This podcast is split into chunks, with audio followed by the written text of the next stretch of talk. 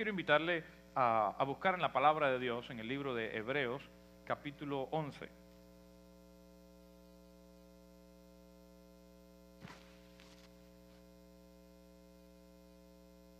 Hebreos capítulo 11, vamos.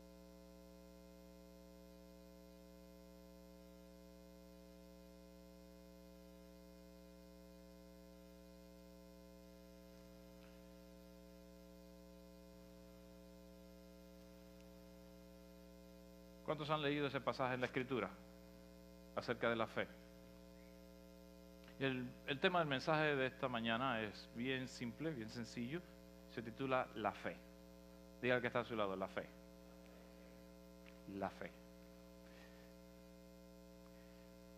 Hebreos 11, capítulo 1, eh, perdón, eh, capítulo 11, versículo 1 y 2, y luego vamos a, a ir directamente hasta el 7, eh, pero usted puede también leer todo el capítulo en casa, es un capítulo maravilloso de la Escritura de Dios.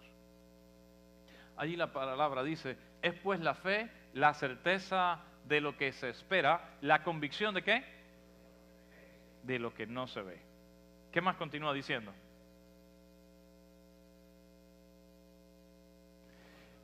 Buen testimonio alcanzaron los antiguos por la fe.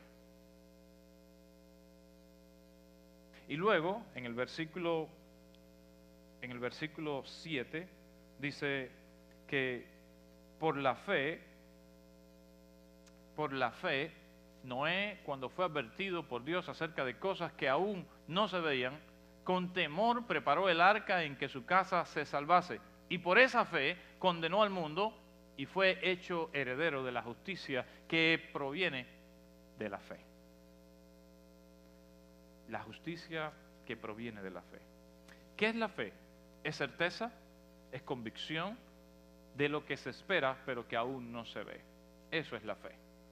La fe es creer cuando aún no somos capaces de ver, no tenemos la seguridad visible, la seguridad real de la realidad, pero sí tenemos la seguridad de la convicción y de la certeza. Yo quiero orar con usted si usted gusta ponerse en pie por un momento, yo creo que en esta mañana Dios está, va a hacer cosas maravillosas, hay cosas que eh, en nuestro corazón tienen que prenderse. Eh, yo confío en esta mañana que por la fe vas a regresar a casa de una manera diferente. Señor, aquí estamos, aquí está tu pueblo. Hemos leído tu palabra y tu palabra es buena. Ahora, Señor, queremos que tú uses esta tu palabra, como ella dice, para aumentar nuestra fe. La fe viene por el oír y el oír palabra de Dios. Hebreos 11 es una palabra de fe. Por eso estamos creyendo y confiando en esta mañana. Tú aumentarás nuestra fe y nuestra confianza. En el nombre de Cristo Jesús. Amén. Y amén. Usted puede sentarse.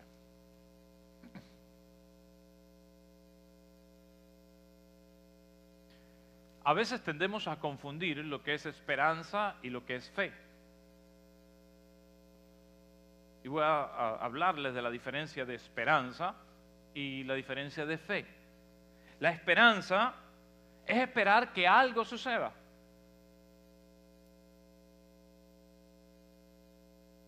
La esperanza es esperar a que algo llegue. Y usted se sienta, se acuesta y espera. ¿Sí o no? Yo tengo esperanza. Mi esperanza es, y no es que la esperanza sea mala, no me malinterprete, la esperanza es buena. Hay cosas que necesitamos tener esperanza para tener paz. Porque cuando no tenemos esperanza nos impacientamos. Pero cuando usted tiene esperanza, no, va a llegar. Y usted tiene esperanza de que eso que va a suceder, va a ser, va a llegar. Va a venir en su tiempo. Algunos dicen, en su momento. Dios sabe, Dios tiene los tiempos y mi esperanza es que Dios lo va a hacer en su tiempo. Y, esto es bueno, sí es bueno. Lo malo es que cuando confundimos la fe con la esperanza, porque la fe no es esperar que algo suceda.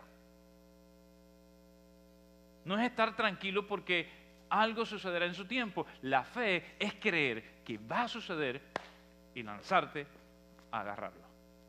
Esa es la fe. Cualquier momento yo salgo caminando por el aire por aquí. Ah, ¿usted? Bueno, yo cada vez que me tiro, yo, yo estoy a la expectativa. Si Pedro caminó arriba del agua, ¿usted se imagina que el pastor Cruz camina arriba del aire?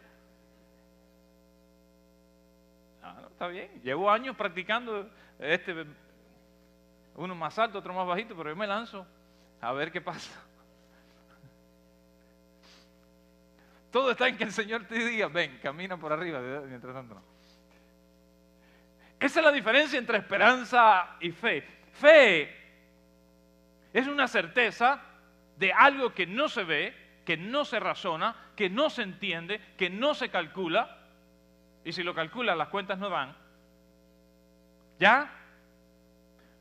Fe no es que tienes dinero para comprarlo y vas a esperar el momento oportuno para comprarlo. Fe es que no tienes dinero, no tienes nada, pero te lanzas creyendo que sí lo vas a lograr y que Dios te lo va a conceder. Eso es fe. La fe es creer que va a suceder y estar dispuesto a echar a andar, a poner manos a la obra, aun cuando no puedes ver, aun cuando no sabes. La esperanza te da paz. La esperanza te tranquiliza. Pero lo que mueve la mano de Dios es la fe. Lo que hace que Dios se una a tu proyecto es la fe.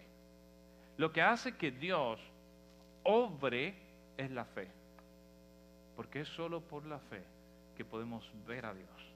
Es solo por la fe que podemos tocar a Dios.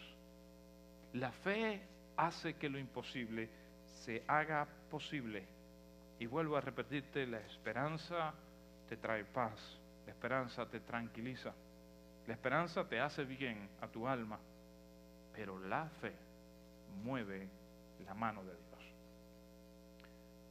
Ah, hermano, este pasaje nos enseña dos principios y usa a un personaje de la Biblia que a mí me encanta predicar de él, y es Noé. Primero, en los primeros versículos, el escritor de Hebreos dice, la fe es certeza y convicción. Es certeza, y certeza significa seguridad. Convicción significa que es algo a lo que usted está dispuesto a morir por ello. Eso es una convicción. Una convicción que usted tiene es algo por lo que usted está dispuesto a morir por eso. Lo otro son principios, pero convicción es lo que usted dice, esto no lo cambio, esto nadie me lo quita, esto nadie me lo arrebata, yo no voy a renunciar a eso. Aunque me maten, yo no renuncio a eso. Aunque me cueste, yo no renuncio a eso. Eso es convicción. ¿Ya? ¿Sí o no?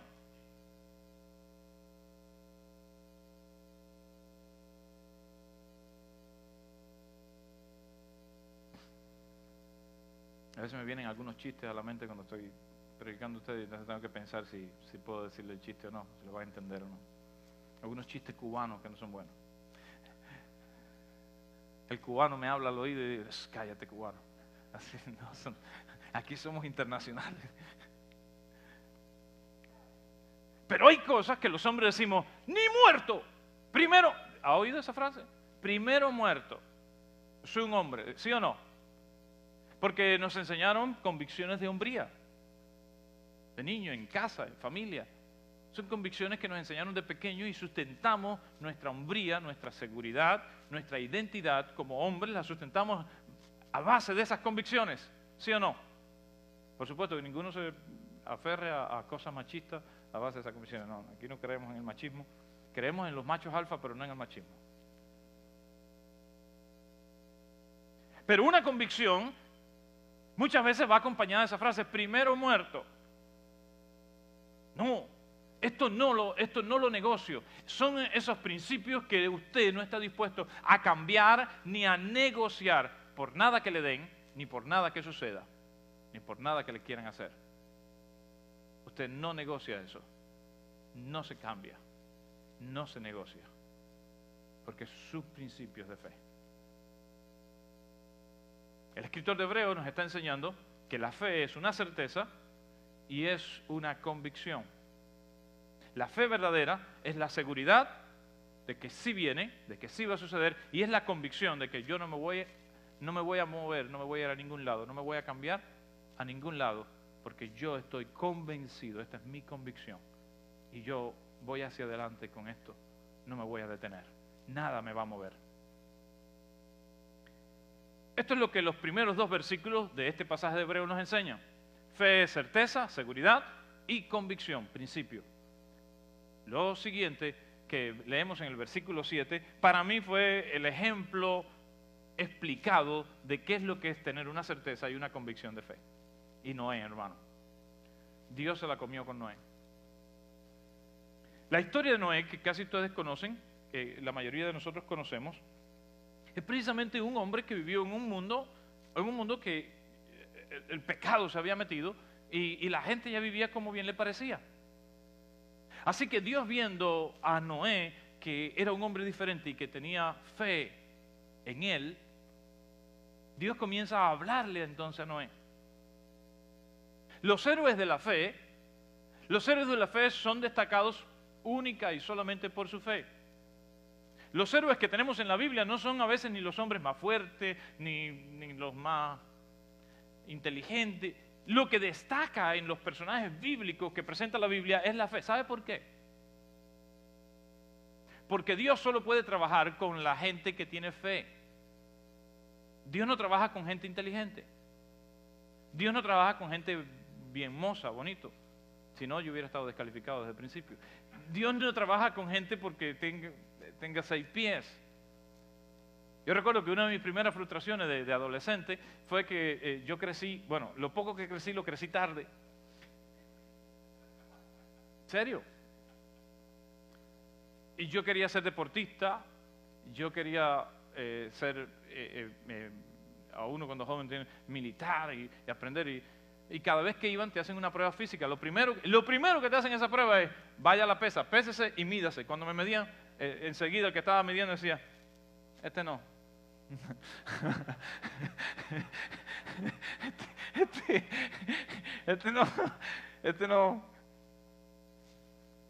Yo recuerdo que al aula entraron para ver, eh, para, captar el profesor de pelota de béisbol. En Cuba somos muy beisboleros. Y entonces vienen a hacer la captación. Y cuando hacen la captación, ellos nada más miraban así por arriba. Eh, eh, maestra, si puede, fulano, fulano, fulano, que salgan. Y yo decía, ¿cuándo me van a llamar a mí? Me sentí tentado a llevarme una almohada para sentarme un poquito más alto en mi, silla, pero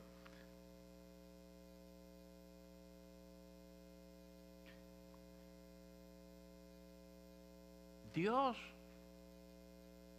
no te califica o te evalúa por tu aspecto físico, por tu aspecto intelectual. La manera en que Dios te ve es por medio de la fe la manera en que Dios se relaciona contigo es por medio de la fe. Yo no sé qué, tenía Noé. Lo que sí podemos estar seguros es que Noé tenía fe. Por eso Dios se acerca a Noé.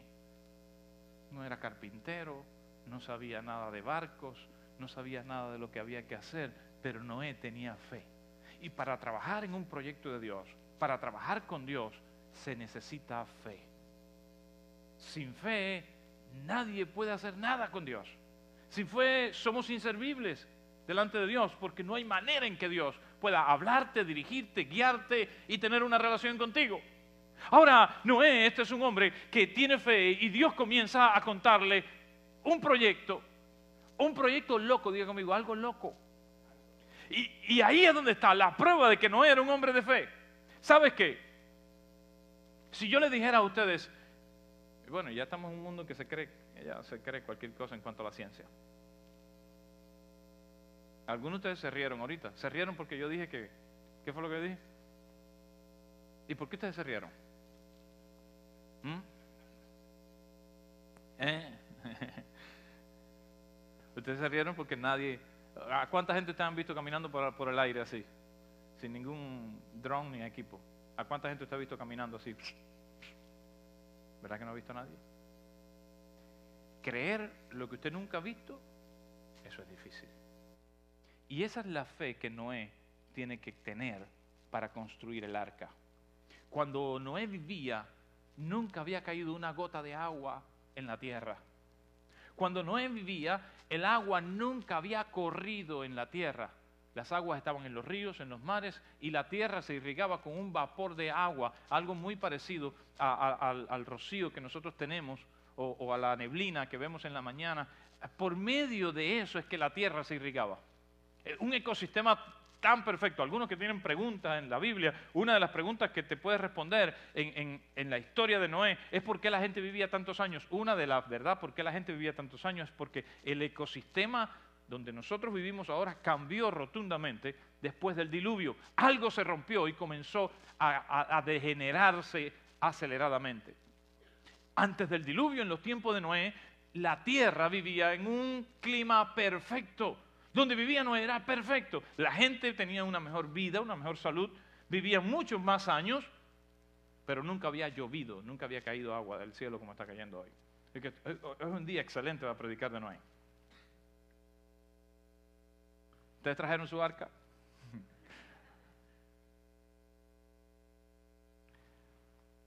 Dios le dice, Noé, va a caer agua del cielo y todo se va a inundar. Y el que no tenga en qué escaparse, se va a morir. Construye un arca porque necesitamos salvar a los animales y a todo el que quiera salvarse. Nunca en la vida Noé había visto un barco. Este es el otro reto de fe. ¿Cómo construir algo que no has visto?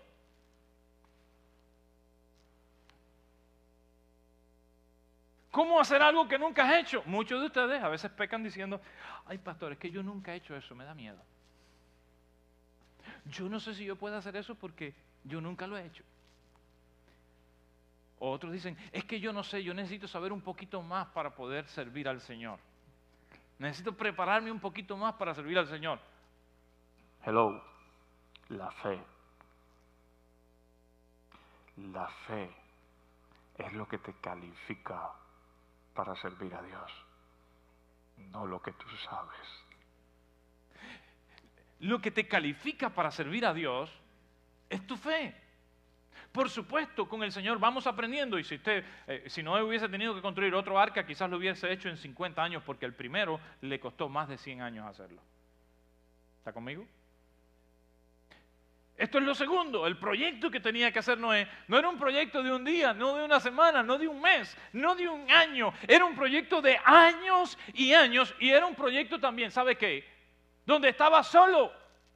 Nadie iba a ayudar a Noé porque nadie creía lo que Noé estaba haciendo, nadie entendía lo que Noé estaba haciendo, porque solo Noé podía verlo y solo Noé podía entenderlo porque Noé lo estaba haciendo por fe. ¿Estás conmigo? ¿Te sientes mejor ahora cuando la gente que vive en este mundo no te entiende? ¿Te sientes mejor ahora? ¿Te sientes mejor ahora cuando la gente dice,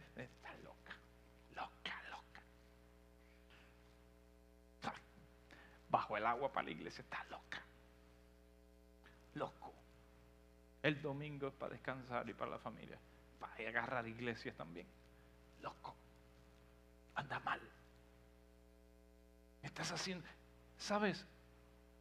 Esa ha sido la historia de los hombres y las mujeres de fe. La fe nos hace parecer que estamos locos para el mundo. Y la gente le gritaba a Noé, loco, viejo loco.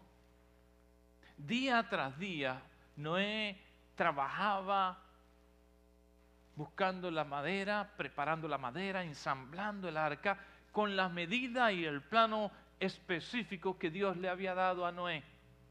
Al detalle Dios le dijo cómo debía hacerlo y Noé tuvo que comenzar a hacer una construcción que nunca se había hecho. Dios le comenzó a dar entonces sabiduría, entendimiento a Noé para que Noé pudiera hacer. Y le indicó detalle a detalle para que aquel arca flotara y funcionara. La fe es creer que lo que no se ve se va a hacer posible y la fe es tener la convicción que aunque parezca una locura, tú vas a seguir adelante porque Dios está contigo y si Dios está contigo va a funcionar. Y si Dios está contigo no te va a abandonar. Y si Dios está contigo no importa lo que la gente diga. Si Dios está contigo no importa lo que la sociedad diga. Si Dios está contigo no importa lo que el presidente diga. Si Dios está contigo lo que importa es que tú crees en lo que Dios dice. Tú crees en su palabra tú crees en su verdad. Alguien dice, el mundo está perdido, pero tú tienes tus hijos ahí en ese mundo. Alguien dice,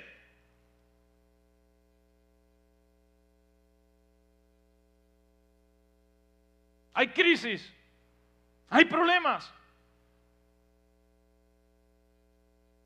pero tú vives en este mundo para ser un Noé para este mundo. Tú vives en este mundo para precisamente marcar la diferencia por tu fe. Para lograr en este mundo lo que otros que no tienen fe no pueden lograr. Para hacer en este mundo lo que otros en este mundo no pueden hacer porque sencillamente no tienen fe. No es que tú eres mejor, es que tú tienes fe.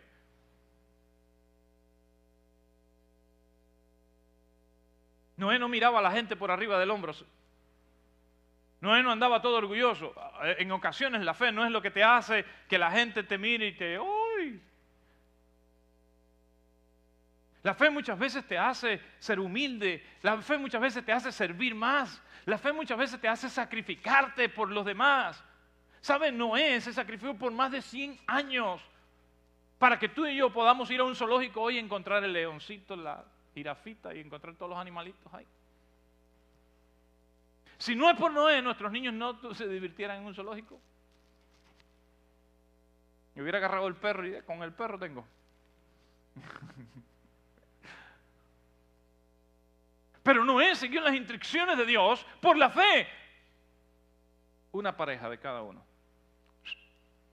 Y algunos que eran más limpios, le dejaron entrar un poquito más de pareja. Por eso hay que ser limpio, para que te dejen. El concepto de limpio era otro.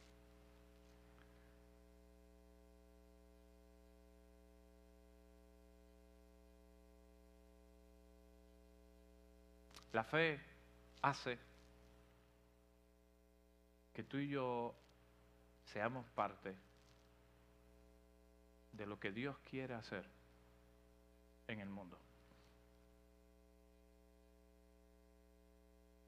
La fe nos hace ser parte de los proyectos de Dios para este mundo.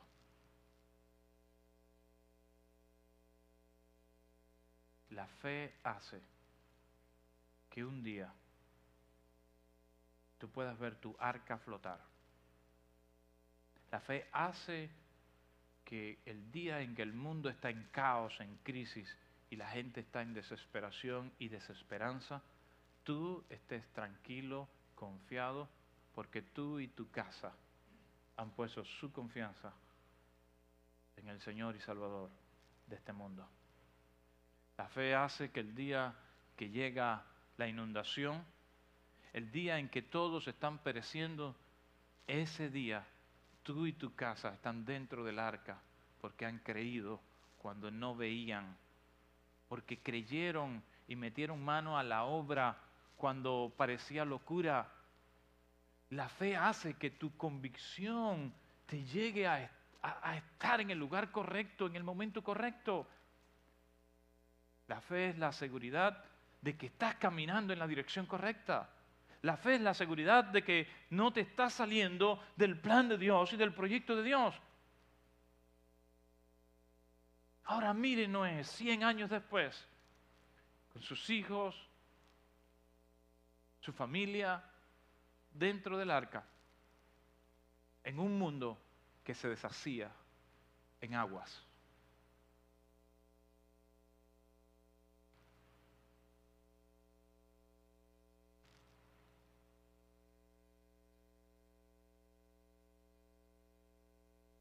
La fe hace que aún las malas noticias que vienen para el mundo, la fe hace que aún las cosas malas que se anuncian para el mundo, tú y yo podamos estar trabajando desde el presente confiados y sabiendo, pero nosotros tenemos la fe y la confianza en el que gobierna todas las cosas. Y Él nos está guiando por un camino seguro. Él nos está guiando a preparar nuestra arca él nos está guiando a preparar nuestro lugar seguro. Él nos está guiando para que en el momento de la dificultad yo y mi casa estemos en el lugar seguro. Eso es lo que hace Dios para con su pueblo, para con su gente. Por eso en esta mañana yo quiero retarte a tener esa fe que mira hacia adelante, esa fe que no se detiene, esa fe que no le importa ir en contra de lo que el mundo dice o de lo que la sociedad dice, sino que vive en la seguridad de sus convicciones, de lo que ha creído, de lo que ha vivido en el Señor. ¿Sabe?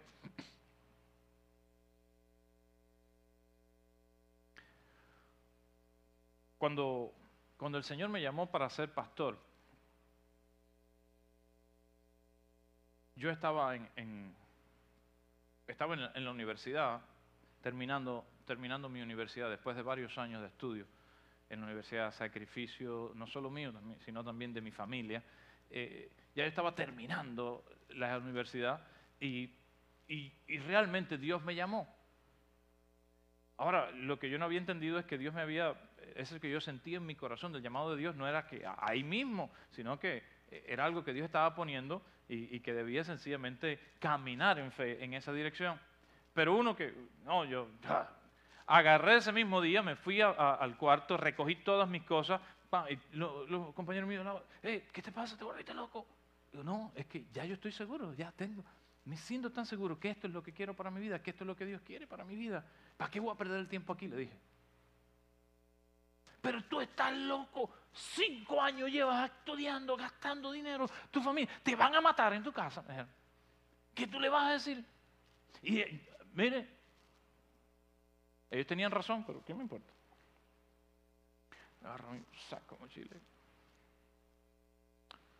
Mi mamá es una mujer de fe, así que yo sabía que por lo menos ella me iba a entender. El resto me iba a venir arriba, pero por lo menos ella me iba a entender. Y cuando estoy saliendo de la escuela, uno de los grandes amigos que ahora hablé con él, eh, mientras, cuando estaba de viaje en Panamá, eh, saqué un tiempo para, hablar con él porque él está en Costa Rica, y estábamos en la universidad, y él era mi líder, era mi pastor. Dentro de la universidad él, él era mi pastor. Y aprendí mucho con él, con Elmer. Elmer, si nos estás viendo, que Dios te bendiga. Elmer me intersecta, nos encontramos por casualidad en la salida, ya yo con todo, y él me dice, hey, ¿para dónde tú vas? Era miércoles, recuerdo, era miércoles. Normalmente salíamos los viernes o los sábados de pase para la casa.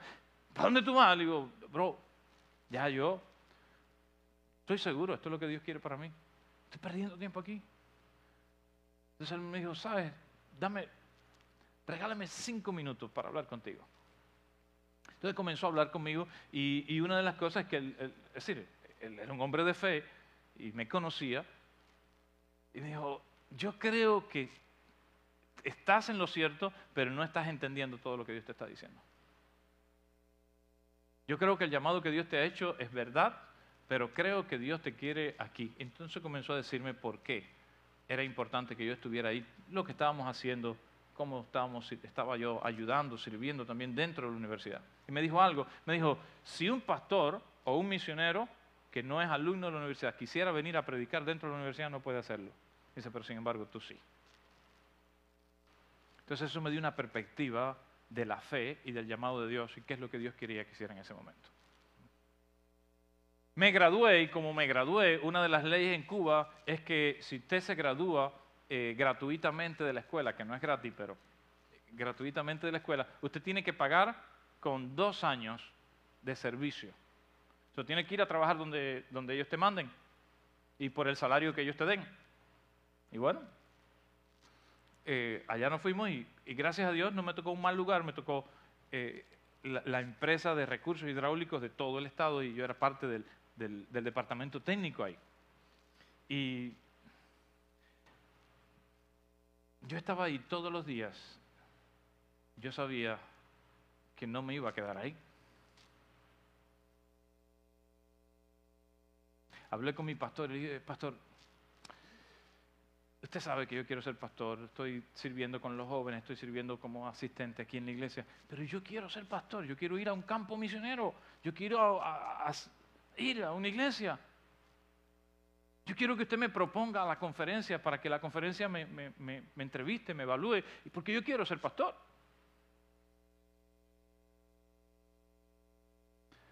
Mi pastor lo hizo y me eh, sugirió a la conferencia y cuando la conferencia hicieron toda la investigación mía, yo estaba en mi, en mi servicio social. Entonces recibí una carta de la iglesia que decía, eh, usted tiene que esperar a terminar su servicio social para poder salir a ser pastor. Queremos que usted sea pastor, pero queremos primero que usted termine su servicio social. Ah.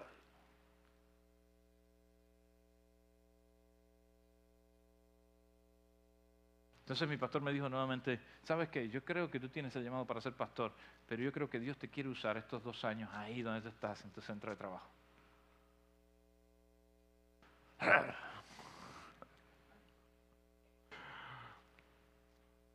Hasta que al fin llegó el momento en que me aprobaron para ser pastor y entonces me enviaron a un pueblito que se llama Minas de Matambre, donde conocía, a, bueno, donde conocí a Yasmani y donde ya conocía a Yaniel, donde es los padres y la familia de Yaniel. Y el nombre nada más, el nombre nada más es sugerente, ¿verdad? Minas de mata hambre. ¿Sabes lo que es matar hambre? Matar hambre, eso es lo que significa matar hambre. Y el dicho de ese pueblo era, que las minas, porque es un lugar donde había minas, mataron el hambre de ese pueblo. Las minas fueron lo, que, lo que trajo prosperidad y vida a ese pueblo. Entonces la gente decía, ahora el hambre está matando las minas, porque las minas cerraron, habían cerrado hacía años, y, era un pueblito donde conseguir comida muchas veces era difícil, o es difícil. Cuando yo le dije a mis compañeros de trabajo, que yo iba a dejar mi puesto como ingeniero, que yo iba a dejar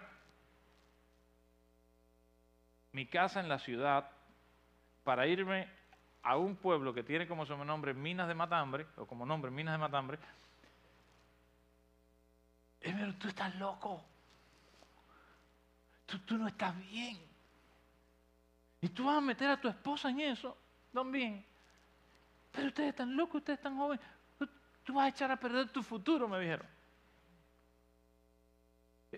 Y que conste, yo sabía que esta gente me amaba y me quería. Pero tú estás loco. Tú no sabes lo que estás haciendo. En vez de adelantarte, estás atrasando porque literalmente nos íbamos a vivir para un extremo, para una esquina del estado, entre las montañas, a donde alguien va si tiene que ir realmente porque tiene que ir. Por ahí no pasa nadie.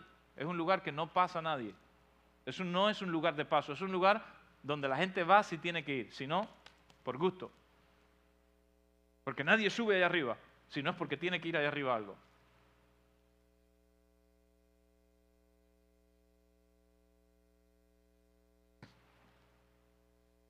Ah, hermano, yo estaba convencido y seguro de que Dios quería que fuera ese lugar. Y todo el tiempo de espera por el llamado de Dios era precisamente porque era el momento y el lugar a donde Dios quería que fuera.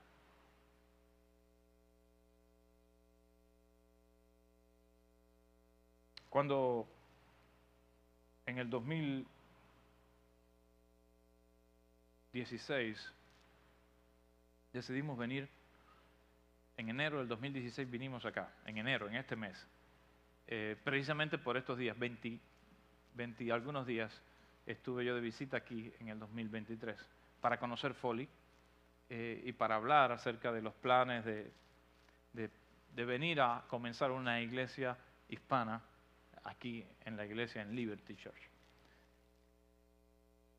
Y yo era pastor en Cuba, ya no estaba estaba en otro pueblo, Dios me había bendecido, tenía mi carrito, que tener un carro en Cuba es como tener un avión aquí en Estados Unidos. Sí, casi. Dios me había puesto cómodo ya. Dormir en aire acondicionado en Cuba es como tener una cama eh, hiperbálica aquí en Estados Unidos. Ustedes no tienen cama hiperbálica, piensen en comprarse una.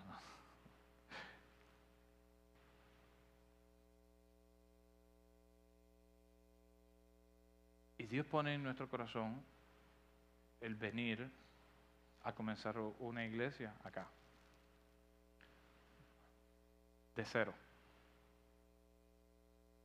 Yo estaba acostumbrado ya a trabajar con una iglesia grande, teníamos una iglesia grande con ocho misioneros, oficina, secretarios, tesoreros, trabajando a tiempo completo. Y, y yo había servido como pastor con un salario pequeño, pero eh, pequeño en Cuba, eh, eh, aquí, pero un salario para Cuba, en Cuba, pero dedicado a, a servir como pastor por 12 años.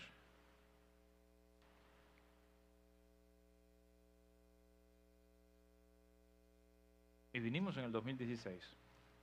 En marzo del 2016 decidimos venir para comenzar una iglesia.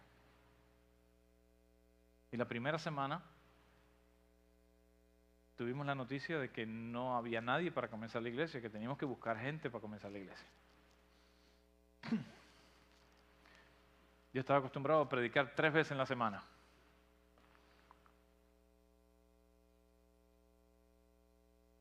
Luego tuvimos la noticia de que para poder tener una ayuda, un salario, teníamos que hacernos cargo de tener toda la limpieza de la iglesia, 25 mil pies cuadrados y 35 tazas de baño. Juan, eh, que fue un regalo que Dios nos dio en ese tiempo, Juan estaba ahí como uno de los únicos que hablaba español. Y, y yo siempre vivo agradecido a Juan y a Jean por todo lo que hicieron por nosotros en ese tiempo más que nada de, estar ahí, eh, saber, si fueron la respuesta de Dios de saber que Dios no nos había dejado solos. Y pueden preguntarle luego a Juan cuántas veces lloré y, y, él consoló mis llantos, o cuántas veces tuvo que orar por mí, porque yo sentí una frustración que me moría. Yo sentí una humillación que me moría. Y en las noches le reclamaba al Señor tirado en el piso, en la alfombra, en la madrugada, cuando su cel no me oyera, no me viera. Señor, pero ¿por qué? ¿Qué hice mal?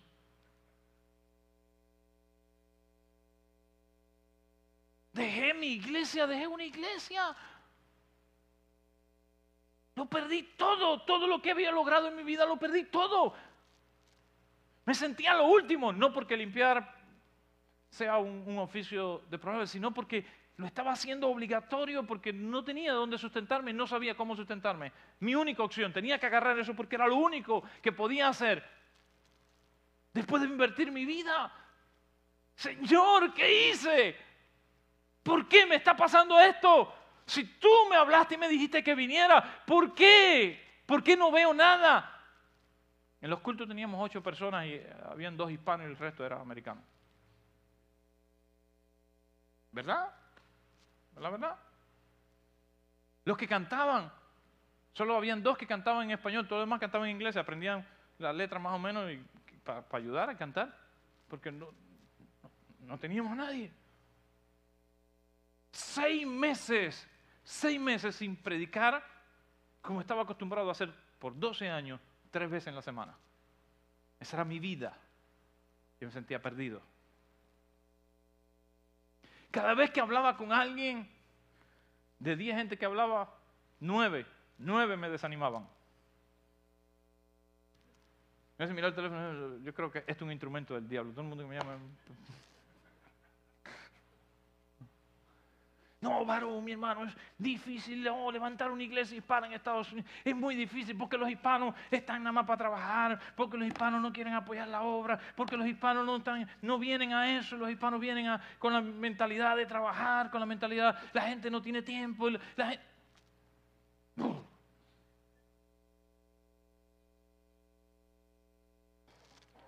Yo regalé meriendas de esa de, de en los lugares de construcción, como no alguno de ustedes le di merienda también en ese tiempo.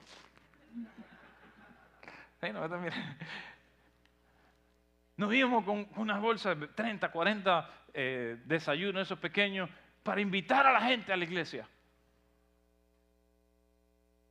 Y yo decía al pastor, pastor, eso no funciona. Esta gente trabaja todo el tiempo. Nadie viene me daban número de teléfono y cuando ibas a llamar después, eran, eran falsos.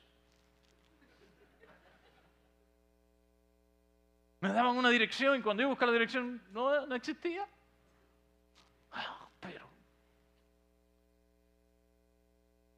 ¿Usted sabe lo que es un cubano en el desierto? Así yo me sentía.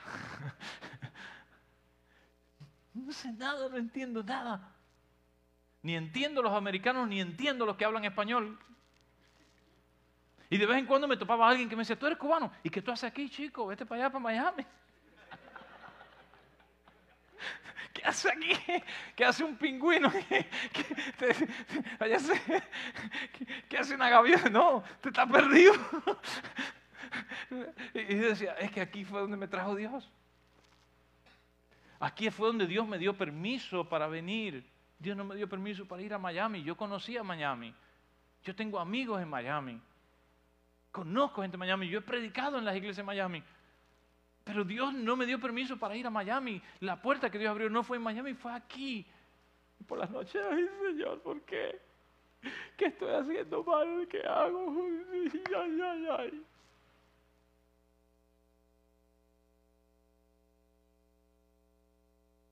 Y cuando más me hablaba así el Señor, porque cuando usted está con su fe así en crisis para abajo, el Señor dice, nada, vamos a ver si es verdad. Y nada más le voy a soplar así para que sepa que estoy con Él, pero no le voy a dar mucho detalle. Tiene que creer, tiene que, tiene que aumentar la fe.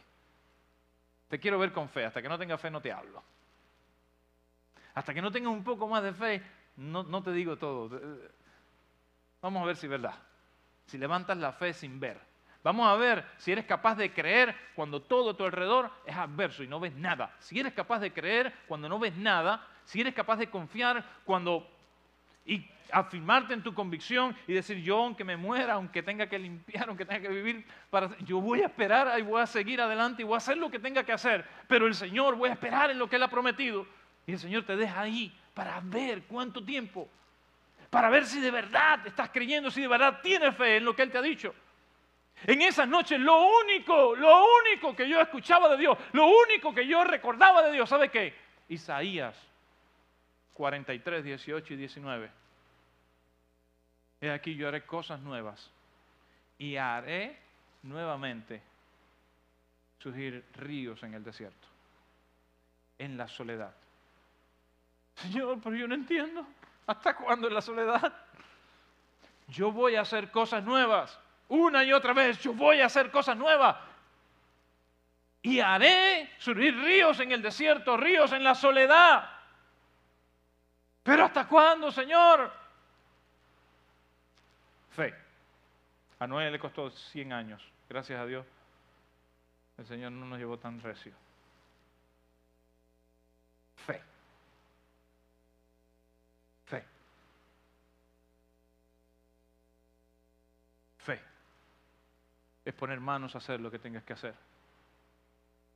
Entonces un día el Señor comenzó a regañarme a decir, tienes que cambiar tu actitud, porque si tienes fe, tu fe hace que tu actitud sea diferente. No limpies más amargado. No hagas lo que tienes que hacer amargado, hazlo con gozo. Te alabaré, te alabaré, te alabaré. Ah, actitud. Porque la fe cambia tu actitud. Y si lo que estás haciendo por fe no cambia tu actitud, entonces tu fe está media. Si lo que estás haciendo por fe, por convicción y por certeza no te hace estar gozoso, esperanzado, lleno de vida, estás perdido. No le sirves a Dios. Eso no es fe. Eso es el muchacho que regañaste, castigaste y está haciendo por obligación. Esa es una fe obligada. Y la fe del Señor no es obligada, es una fe voluntaria. Así que cuando tú tienes una fe gratuita para el Señor, una fe devota para el Señor, eso cambia tu actitud. El Señor me abrió una puerta, y ustedes saben, y empecé a cortar hierba, cortar landscaping. En Cuba eso no se hace. Cuando, cuando le conté a, a, uno de mis tíos, me dijo, ay, mijo, pero mira que usted ha estudiado para terminar cortando hierba machete. No, tío, no, no es así. ¿Qué cosa más grande? Mira que le dijimos a usted que estudiara para que no terminara así. Tío, que no se hace así. Entonces le tuve que mandar una foto con el tractorcito y el guiririto y me dice, ah, no, eso lo hace cualquiera.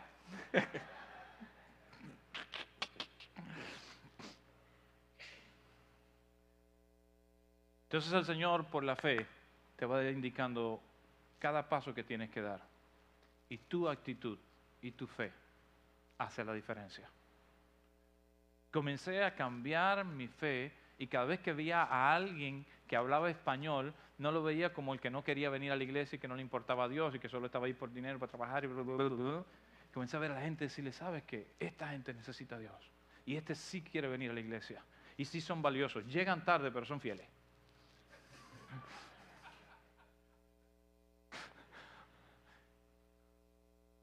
Hasta con eso me tocó luchar. No, no, en, Cuba yo al, que no llegara en tiempo le cerraba las puertas. ¿Serio? Pregunte. Pregunte, no, de verdad. Yo cuando era más joven era más, era más guapo. Era, no, más guapo no, era más... Si Usted cambia las cosas. Más guapo no, era, más, más bravo. Guapo estoy ahora, bravo, eh, eh, eh, cuando es que yo era bravo. ¿Serio?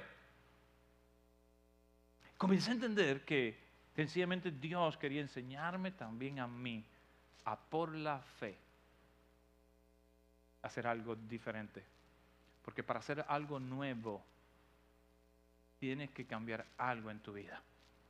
Tienes que renunciar a algo en tu vida. La fe es eso que te anima a mirar hacia adelante y creer que hay algo nuevo para alcanzar en Dios. No lo puedes ver, pero tu convicción te lleva a ello. Y saber que vas a tener que dejar algo en el camino, saber que vas a tener que cambiar algo en el camino, pero que lo vas a lograr por la fe, que lo vas a alcanzar por la fe. Ayer cuando estábamos poniendo audio nuevo, televisor nuevo, acá el Señor me decía, a poco que no se podía levantar una iglesia hispana. A poco que mi gente no podía. Cada vez que conozco a alguien, que les veo a ustedes acercarse a Dios, veo sus familias crecer, veo a sus hijos crecer en el Señor por la fe, mi fe recuerda que Dios prometió hacer cosas nuevas y que Él sí puede hacer que ríos corran en el desierto, en la sequedad. ¿Sabes?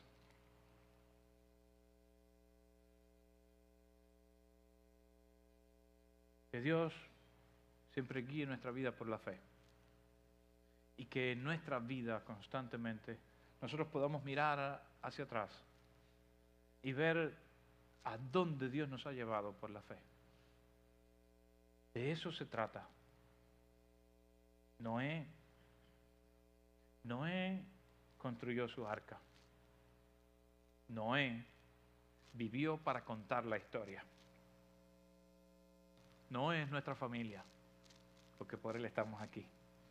Usted y yo somos resultado de la fe. En nuestro ADN, bien allá, en Noé, tenemos un origen en común y es por la fe. Todos una vez más volvimos a ser de una misma familia, así como de Adán y Eva, en la familia de Noé.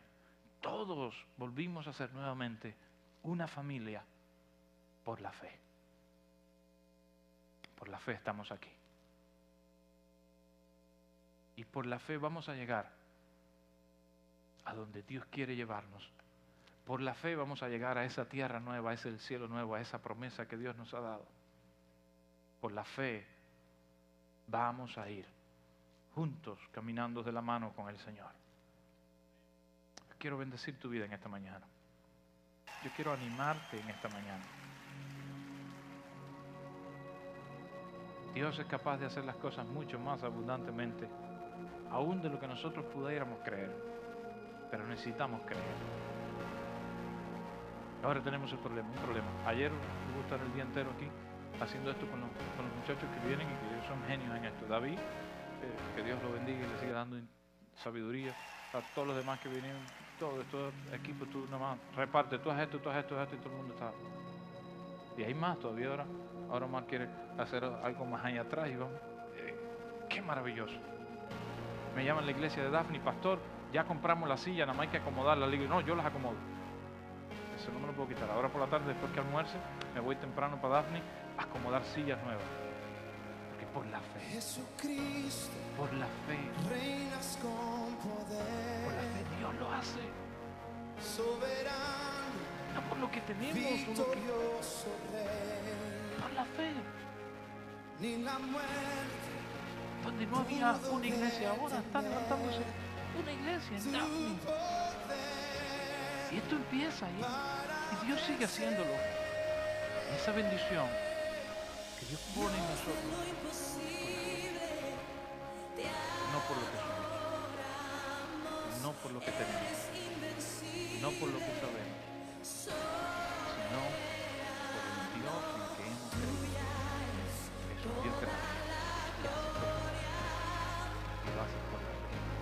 Usted quiere ponerse en pie. Yo quiero invitar al grupo Alabanza. Vamos a cantar nuevamente esa canción, esa adoración. Jesucristo, Que eres grande. Yo creo que viene bien a colación esta noche, esta mañana,